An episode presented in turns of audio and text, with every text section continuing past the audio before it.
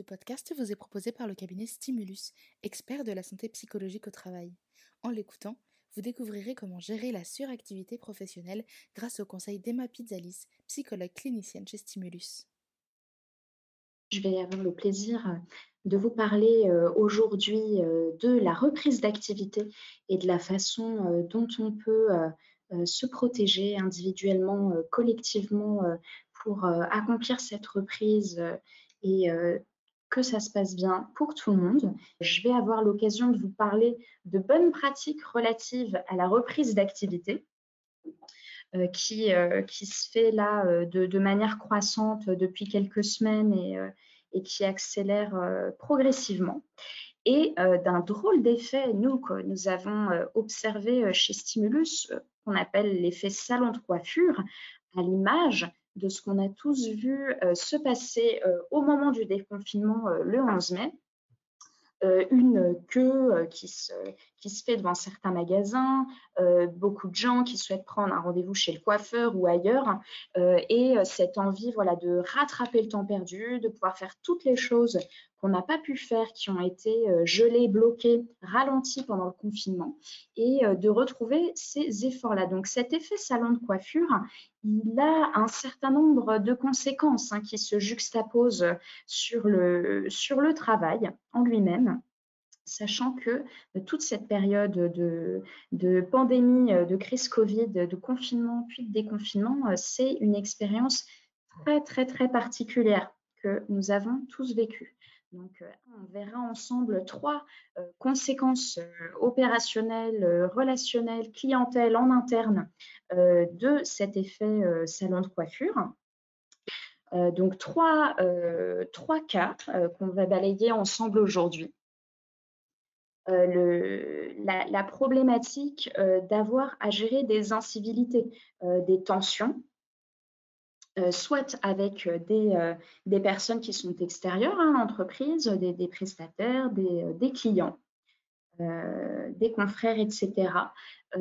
soit ça peut être aussi des tensions qui se manifestent à l'intérieur hein, de l'entreprise, le long d'une chaîne de valeur donnée de, personnes voilà, dont le travail dépend de celui d'autres personnes et en chaîne comme ça, il peut y avoir des tensions qui s'installent de cette manière-là quand les choses ne peuvent pas reprendre normalement rapidement et que ça impacte quelqu'un d'autre derrière. Ça peut être des tensions fortes entre les personnes. le deuxième cas, c'est la situation dans laquelle il y a un flux très important qui reprend bah, du fait de l'arrêt éventuellement ou du ralentissement euh, de l'activité pendant toute cette période et euh, le fait de devoir gérer un nombre très important de sollicitations euh, tout en tentant de résorber tout le retard du temps perdu accumulé pendant la période de confinement. Et enfin, troisième situation qu'on va voir ensemble, le fait de devoir gérer pour certains des tâches répétitives euh, ou qu'ils vivent comme ingrates et euh, avec l'ennui, le sentiment euh, d'inutilité qui peut aller avec les semaines qui passent, c'est difficile de garder la motivation. Donc pour chacune de ces situations, je vais vous parler de bonnes pratiques à mettre en place vraiment pour vous-même dans l'immédiat euh, peut-être des choses que vous avez euh, déjà faites, auquel cas ce sera l'occasion de, vérifier euh, ce qu'on a pu sentir comme piste de solution en commun. Et avec chacune de ces situations, on va également voir des bonnes pratiques qu'on peut mettre en place si on le souhaite pour soutenir un collègue qui aurait affaire à cette situation. On va commencer avec la première des trois situations, euh, le fait de devoir gérer des incivilités. Je vais vous raconter euh, la, petite histoire de Marie. Donc Marie, elle, euh, travaille quotidiennement dans une agence au guichet, donc elle, elle reçoit des, des, personnes comme ça qui viennent avec différents types de demandes. Donc pendant le confinement, évidemment, l'agence a été fermée et aujourd'hui, il y a un afflux très important deux, personnes qui se, qui se présentent avec des demandes nombreuses. Et là, ce qui est difficile, c'est qu'il y a de la queue, les personnes sont à cran. Et, ce matin, d'ailleurs, Marie s'occupe d'un client qui est, particulièrement remonté, qui s'adresse à elle sur un ton très désagréable, qui lui dit pas bonjour. Et, lorsque Marie constate bah, qu'elle ne retrouve pas le dossier de ce monsieur, probablement qu'il a été perdu. Euh, là, euh, elle ne euh, sait pas s'il s'agit d'un bug technique, d'une erreur humaine, de manipulation, etc. En tout cas, le fait est qu'elle ne retrouve pas les infos de ce monsieur. Donc là, il se met à être vraiment grossier. C'est quoi ce bordel Vous allez me rattraper ça. Je compte bien l'avoir maintenant. Et je ne partirai pas tant que vous n'aurez pas réglé le problème. Marie, elle est un, peu, un peu choquée de la grossièreté de ce monsieur et de l'agressivité avec laquelle il, s'adresse à elle. Euh, bien sûr, euh, pour Marie, le, fait d'être confrontée à un public comme ça qui peut avoir un mécontentement, c'est quelque chose qu'elle connaît déjà, qui est accru euh, dans, dans, cette période, mais il y a beaucoup de métiers là dans lesquels moi j'ai entendu que même sans être coutumier de ces, de ces types de problématiques-là, de gérer des incivilités, des comportements irrespectueux, euh, ça, peut, euh, ça peut se manifester dans de nombreux métiers. Donc moi, j'avais vraiment envie euh, de vous parler de ça et pas que pour les personnes qui accueillent du public. Donc, ce qui est difficile quand on se retrouve comme ça face à une période vraiment, à une personne, pardon, vraiment remontée, mécontente et qui se montre grossière et insultante, c'est qu'on peut avoir tendance à faire certaines choses qui, malgré nous, aggrave en fait euh, l'énervement et la tension. Par exemple, typiquement Marie, avec son caractère euh, plutôt euh, pudique et timide, bah elle, va avoir tendance tout de suite à se replier sur elle-même, à, faire vraiment profil très très bas, à à, peine oser parler tout doucement, etc. En attendant que ça passe en fait, dans l'espoir que ce, monsieur-là se, calme tout seul en fait. Mais le fait que que plus Marie, elle baisse les yeux, elle baisse le ton, euh, plus l'autre s'énerve en fait. Il peut y avoir euh, aussi, euh, quand on, a affaire à quelqu'un comme ça, très remonté, on peut être tenté de se justifier. Donc Marie, elle ne sait pas trop euh, dans, son caractère, mais si c'était une autre personne, elle pourrait être tentée de donner des arguments à ce monsieur, d'expliquer, voilà, le informatique, euh, qu'est-ce qui se passe, etc. Euh, mais le fait est que parfois, tenter de se justifier comme ça, ça donne lieu à un espèce de jeu de ping-pong dans lequel un argument appelle un contre-argument, qui en appelle un autre, etc. Et la tension qui monte de cette façon-là. Et enfin, on peut être tenté de renvoyer la balle, euh, également de se redresser euh, sur le, un même ton extrêmement sec, de la même façon que la personne, de prendre une position, de dire mais euh, vous arrêtez de vous énerver, etc., de dire un peu à la, personne ce qu'elle doit faire sur le même ton que celui qu'elle s'adresse à nous. Et bien sûr, sans surprise, vous savez que ça fait augmenter les tensions. Mais euh, tout ça, ce sont des réflexes hein, euh, qu'on peut avoir les uns les autres en fonction de la, façon dont on est euh, coutumier ou pas, en fait, dans notre travail, devoir gérer des choses comme ça, de si on a déjà été formé ou pas pour le faire, et puis bien évidemment de ses valeurs, de son caractère, du contexte, de ce que la personne dit et de ce qui se passe exactement. Hein. Bien sûr, chaque situation étant unique. Donc pour, euh, pour faire face comme ça à, l'agressivité, euh, si on peut arriver à faire taire nos réflexes, voilà euh, une technique qu'on peut mettre en place pour faire désescalader l'attention. Alors, la première chose, c'est de s'impliquer et de manifester son attention à la personne. Contrairement au cas de Marie qui, elle, a tendance à se un peu scarapater en attendant que ça passe, si c'est quelqu'un que vous avez en face de vous, comme c'est le cas de Marie euh, au guichet, si la personne est debout, il peut être une bonne chose de se lever, d'établir un contact visuel avec elle aussi, sans euh, nécessairement aller dans la fixation euh, comme quand on est très énervé, mais en tout cas d'avoir maintenir tout de même ce, contact visuel. Et si c'est au téléphone, hein, bien sûr, c'est n'est pas possible de, manifester son attention par le non-verbal. Il va falloir dire quelque chose. Par exemple, là, monsieur, madame, je suis, je suis disponible pour vous m'expliquer votre problème. Je vous écoute. ensuite, l'étape la plus importante, je pense, à, mes yeux, de cette technique de désescalade, c'est d'accuser de réception de ce qui est dit par l'autre si c'est du mécontentement, de l'agacement ou carrément vraiment de la, colère qui se manifeste très très fort, c'est de, le renvoyer. Ben voilà, là je comprends, avec pour l'instant peu que vous m'expliquez, voilà, votre dossier est perdu, je comprends que c'est vraiment très désagréable, très agaçant pour vous, une perte de temps, et que vous ayez du mécontentement vis à -vis de cette situation. Euh, ensuite, dans un troisième temps, affirmer sa volonté euh, d'aider et euh, de quelle manière. Voilà, moi, Marie, en tant que personnel d'accueil, mon rôle est de vous apporter, etc., vous compléter. si la personne a cette étape, déjà ça, le, le fait de, voilà, de s'impliquer, de dire je vous écoute, je comprends que vous soyez mécontent, voilà moi ce que je peux faire pour vous.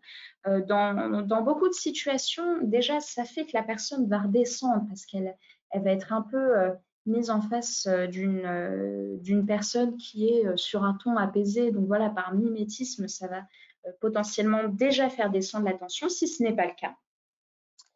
une chose importante à faire est de recadrer la demande d'aide, en fait, c'est-à-dire en quelque sorte de la conditionner bah, au fait de, voilà, de se parler sur un ton qui soit à peu près euh, normal, en tout cas sec, ok, mais pas d'insultes. Euh, donc, si, euh, par, exemple, monsieur, malheureusement, là, vous continuez de, me parler sur ce ton, moi, je ne vais pas être en mesure de vous aider. Ça ne sera pas possible. Donc, une, manière douce mais ferme de recadrer cette, demande d'aide, mettre un petit peu aussi la personne en face des conséquences de son comportement avec douceur.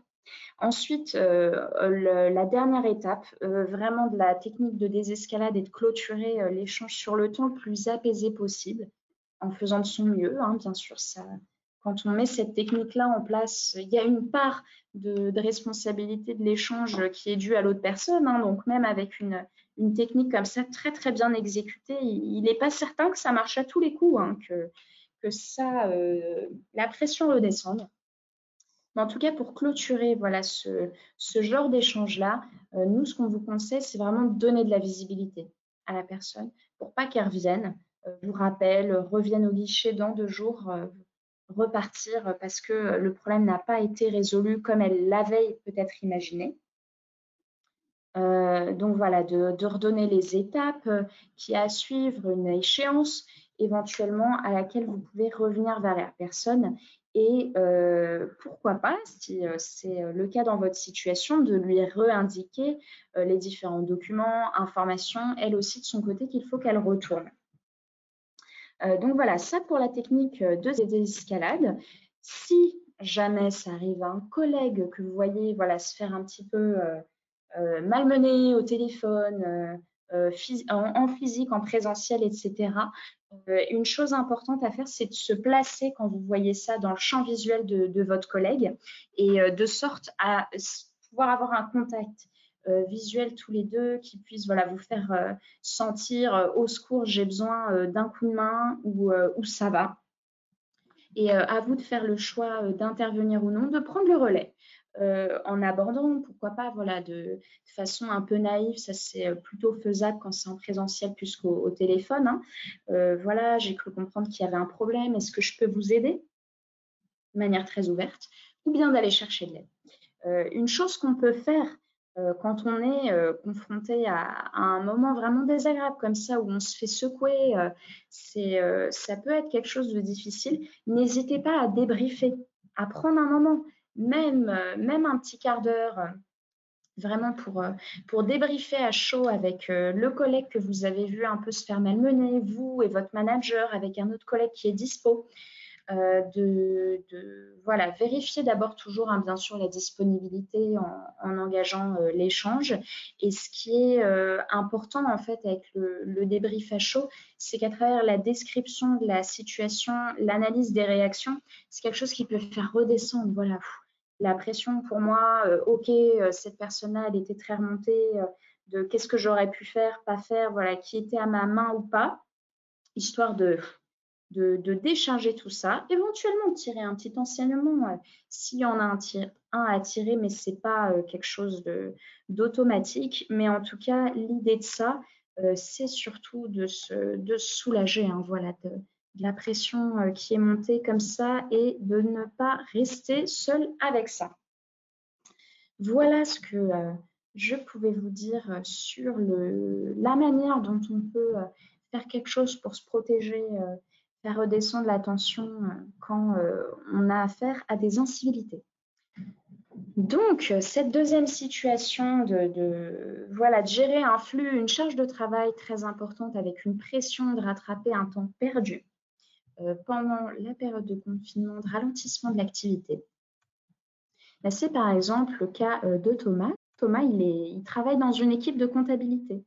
Donc, il a été au chômage partiel euh, pendant la période. Là, son manager lui a fait part avec toute l'équipe, il les a réunis. Waouh, il faut euh, euh, rattraper, je compte sur vous, je sais qu'on va y arriver. Il va falloir clôturer le semestre bien à l'heure, donc je compte sur vous.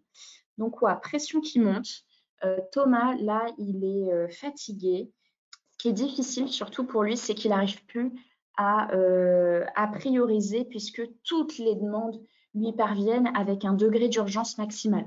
On va voir ensemble quelques, quelques techniques qu'on peut mettre en place pour se protéger de cette surcharge vraiment d'activité. Donc, quand on se retrouve dans le, le même cas euh, que Thomas, dont je vous ai parlé, ce qu'il est possible de faire quand tout arrive avec un degré d'urgence comme ça égal, euh, c'est de prioriser selon différents critères euh, que vous allez pouvoir choisir ou combiner. Par exemple, de l'arrivée des demandes. Donc, on peut s'inspirer voilà, des milieux de la logistique hein, dans lesquels on fait ça. voilà, first in, first out. Je, traite les demandes dans l'ordre, selon l'ordre dans lequel elles m'arrivent. Donc, je ne vais pas chercher à évaluer selon la personne, le dossier, etc. Non, je, prends ma boîte mail, euh, dernier mail euh, non ouvert et je remonte.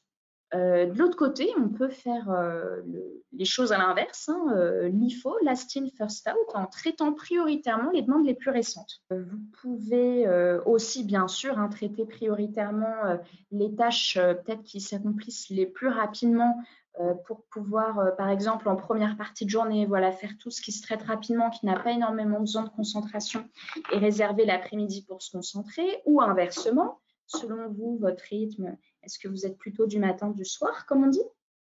Il est possible de prioriser selon le plaisir que nous inspire euh, une mission ou la fatigue qu'elle nous, qu'elle nous crée. Voilà, en tout cas, quelques, pistes pour euh, prioriser en coupant toutes les pensées parasites euh, euh, qui pourraient, qui pourraient vous mettre encore plus en difficulté, encore plus vous fatiguer. un dernier, une dernière possibilité que je vous propose pour prioriser, c'est de prioriser en fonction du niveau de risque. donc, en fonction du risque, du niveau d'interlocuteur aussi, hein, de, de qui émane la demande, etc., pour prioriser de façon un peu maligne et stratégique.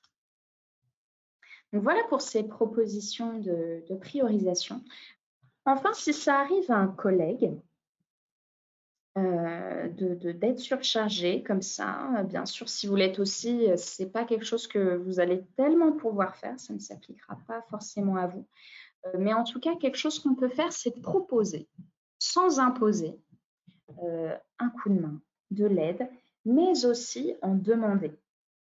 Euh, voilà pour euh, les choses, les techniques qu'on vous propose sur euh, la gestion d'un gros afflux, d'une très importante charge de travail.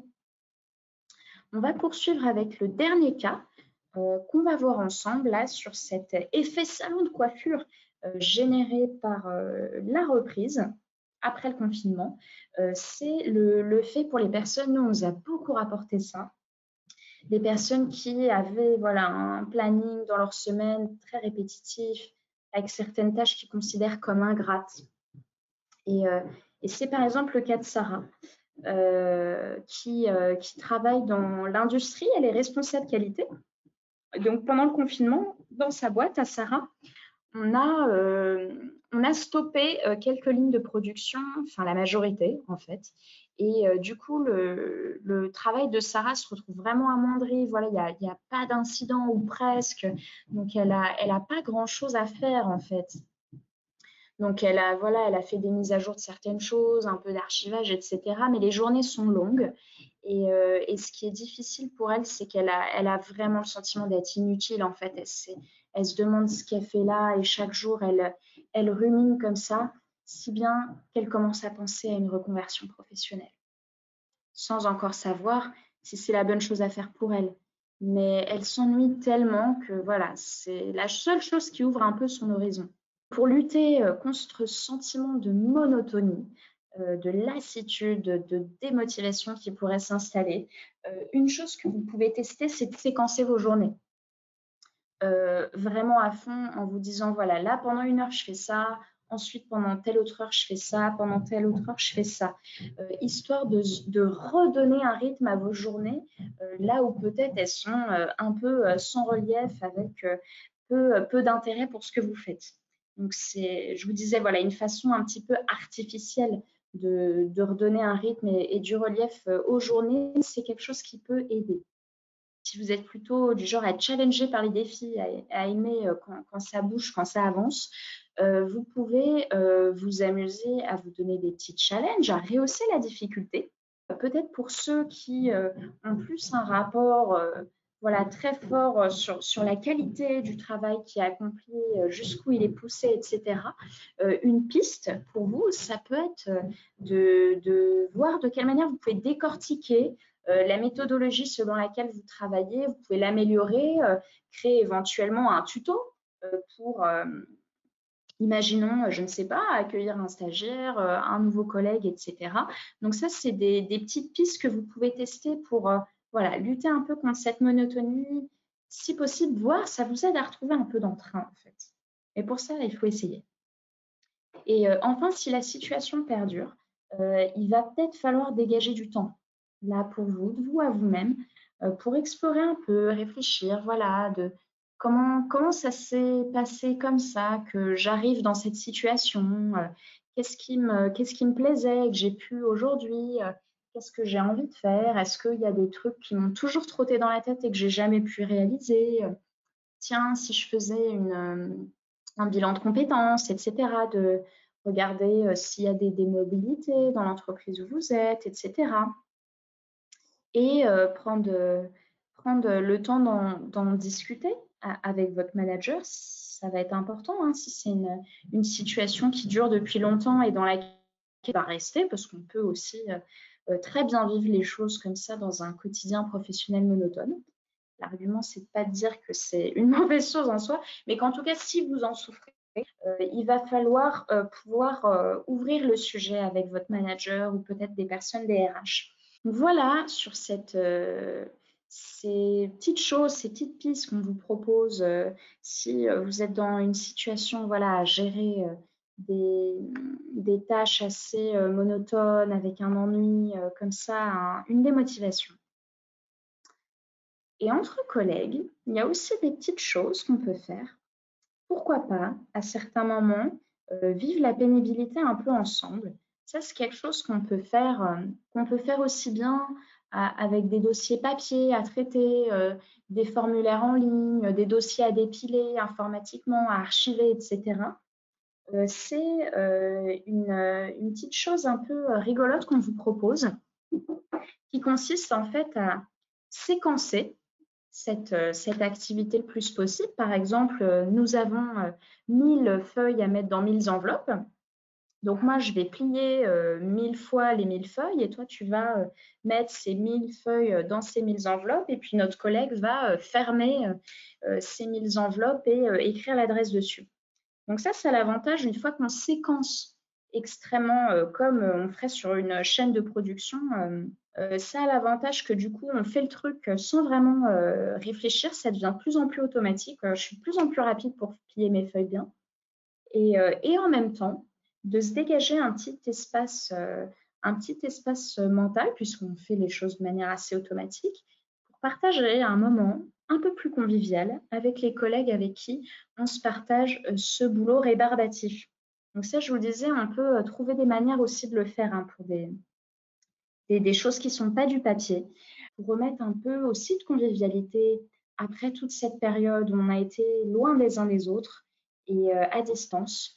Euh, en tout cas, si vous en avez envie, si c'est quelque chose que vous pouvez faire euh, parfois euh, quand, quand, tout est normal, dans un contexte non exceptionnel comme celui où on se, trouve en ce moment, allez-y. C'est vraiment des choses qui font hyper du bien en équipe de, de, pouvoir se serrer les coudes sous ce mode-là. Voilà pour ce que je pouvais vous proposer sur chacune de ces trois grandes situations. Alors, en conclusion, euh, ce qu'on peut dire sur cette reprise d'activité, euh, déjà dans un premier temps, c'est il y a des situations individuelles en parallèle voilà, de ces, problématiques qu'on a déroulées ensemble euh, qui sont très différentes et qui, conjuguées ensemble, peuvent donner lieu à des, tensions dans les équipes, à des difficultés. Vous avez des personnes qui ont peur de revenir au travail. Alors à cela, le fait est que malheureusement, moins vous allez retourner au travail, plus euh, votre peur va perdurer, augmenter.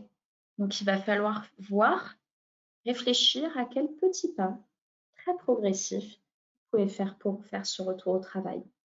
De l'autre côté, avec ces personnes-là, ça peut clasher euh, pour les personnes qui sont négligentes sur le respect des gestes barrières. Alors ça, c'est quelque chose qu'on peut comprendre, hein, voilà, dans, cette envie, bien sûr, de, retrouver une vie quotidienne normale, sans entrave. Euh, il faut pouvoir entendre euh, le respect de ces gestes barrières et si c'est quelque chose de, trop euh, difficile de se trouver des petits reminders pour y penser et pouvoir rester dans, le respect des autres, surtout si vous avez en face de vous d'autres qui ont peur. En fait, c'est vraiment avec cela euh, que, ça peut être euh, le plus important de, faire euh, cette amende honorable. Ensuite, pour les personnes qui ont aimé la période de confinement, il y en a pour qui ça a été une période inspirante, reposante, de retrouver leurs enfants, de reconnecter à d'autres choses, de, nouvelles manières de travailler. Période créative. pour cela, on comprend votre, difficulté à, retourner au boulot, donc il va falloir voir là aussi petit pas par petit pas. Euh, de quelle manière vous pouvez euh, rebrancher. Parfois, ça, passera directement par l'opérationnel, d'autres fois plus par le fait de retrouver les collègues, etc., euh, pour reprendre le rythme progressivement. Enfin, pour ceux qui ont vécu un deuil dans cette période-là, c'est indulgence progressif. Prenez le temps pour vous. notamment si on le sait, il y, a, des personnes qui ont vécu des choses très très douloureuses, de, ne pas pouvoir avoir de, cérémonie normale. Euh, donc pour vous, euh, indulgence, euh, tranquille, et pour tous, ce qui va être important, puisqu'on est dans des situations individuelles bien différentes, c'est de communiquer sur cet état d'esprit, sur ce vécu personnel, pour éviter d'ajouter de la pénibilité à toute la pénibilité qu'on porte déjà cette période. En conclusion, la dernière chose euh, que, j'aimerais vous dire, c'est euh, vraiment qu'en cette période euh, compliquée où on a été à distance, où on a eu tous des choses difficiles à gérer, aussi bien vis-à-vis de nos contraintes personnelles et de la manière dont ça s'intriquait avec le boulot ou le boulot en lui-même, etc. Le plus important, en fait, c'est de maintenir le lien de pouvoir s'ouvrir un minimum à ses collègues. En tout cas, il, est très, très précieux euh, pour maintenir le lien entre les personnes, qui est ce lien, cette convivialité, cette chaleur, cette confiance qu'on peut avoir en ses collègues, une des choses les plus protectrices euh, contre le stress et aussi peut-être des plus motivantes.